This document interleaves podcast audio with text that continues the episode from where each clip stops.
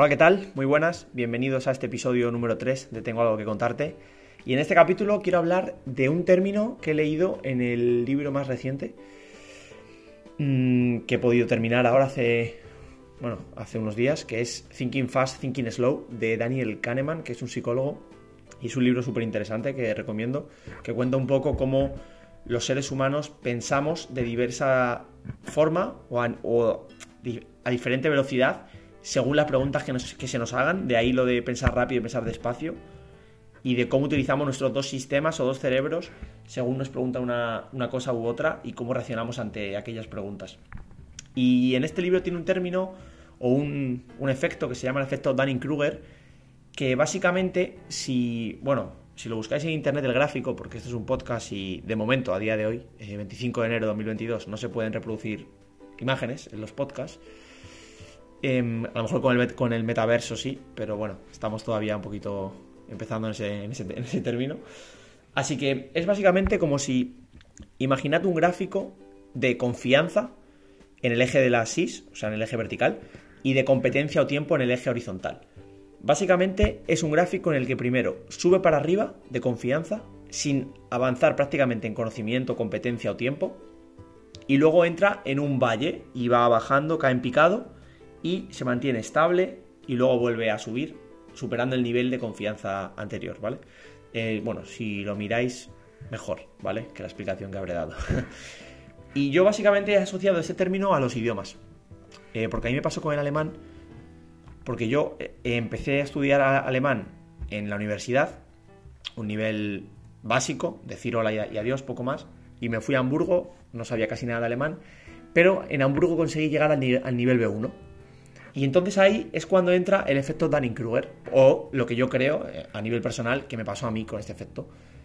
Llega un punto en el que yo con el nivel B1 pensaba que sabía muchísimo de alemán. Entonces mi nivel de confianza se elevó increíble. Sin embargo, mi nivel de conocimiento no se había movido casi nada, porque un nivel B1 es un nivel, le llaman intermedio, pero es intermedio para mí es básico, ¿vale? Pero con un, con un B1 tú no puedes hacer nada. Eh, por lo menos en alemán. En otros idiomas, no sé, a lo mejor en español sí, o en, portugués sí, en alemán desde luego no. Yo creo que ninguno, pero bueno, en mi opinión. Y allí me di un golpe de realidad, en el pico justo. Le llaman el pico del monte estúpido, en el efecto Dunning-Kruger en el gráfico. Y básicamente te das cuenta de que no sabes tanto como crees y entras en una bajada constante. Es como si fuese un, una acción. Y caes constantemente a lo que le llaman el, en la gráfica el valle de la desesperación. Y en este valle tú te das un golpe de realidad al final, porque tú estás en la cima, crees que sabes mucho, pero en realidad tú no sabes nada del idioma.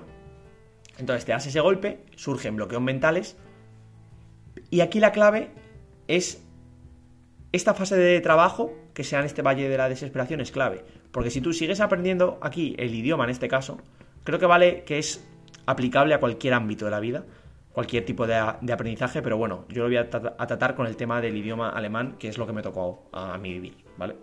Entonces, al final entras en una fase de trabajo clave, aunque el nivel de confianza no sea tan alto como creías que era, tú sigues trabajando con disciplina y llega un momento en el que ese gráfico supera el nivel de confianza anterior que tenías, pero ahora sí tienes el conocimiento, el tiempo y la competencia que antes no tenías.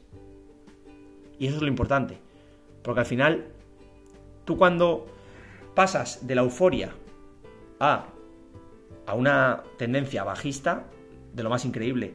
Y esto al final se debe al tiempo. Y es un bloqueo mental y es lo que llaman, bueno, también el síndrome del impostor, que es infravalorarte, creer que sabes mucho menos de lo que en realidad sabes, cuando en realidad sabes más.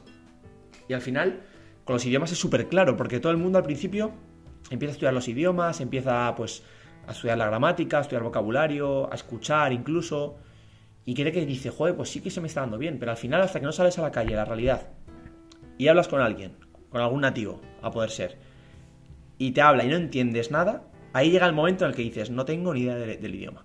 Pero ni idea. Porque al final, hablar un idioma es comunicarse con la gente, no es estudiar gramática como enseñan en los colegios. A mí que más, si a mí lo que me importa es saber leer, escribir y, hablar, pero con la gramática básica no me interesa un pluscuamperfecto octavo de subjuntivo cuando no lo voy a en mi vida. Y eso pasa mucho de los colegios, por lo menos en, en Madrid, que son los que yo he vivido. Y al final, una vez consigues llegar a la, a calle, entenderte con alguien, ahí puedes decir, joder, pues mi nivel de tiempo que he dedicado al idioma, de competencias, es bueno, y aunque mi nivel del idioma no sea todavía el superior, o el más óptimo al que puedo llegar, pero sé que soy capaz de hacerlo. Pero antes he pasado por esta fase óptima de confianza y luego un valle de la desesperación en el que te das un golpe de realidad. Y creo que eso es muy interesante. A mí cuando llegué a Frankfurt me pasó eso. Eh, al llegar con el B1, que os comentaba, pensaba que ya sabía bastante del idioma y tal. Y sales a la calle y no tienes ni idea. Y 10 meses después, eh, ahora ya puedo decir que casi, prácticamente entiendo todo lo que me pueden decir y puedo hacer todas las gestiones de mi día a día en, el idioma. Y al final ahí es cuando ves si has aprendido o no. Y esto era básicamente lo que quería hablar en el podcast de hoy. No sé si ha quedado claro, si he expresado con claridad. Eh, ya me lo dirán mis, mis fieles followers que tengo.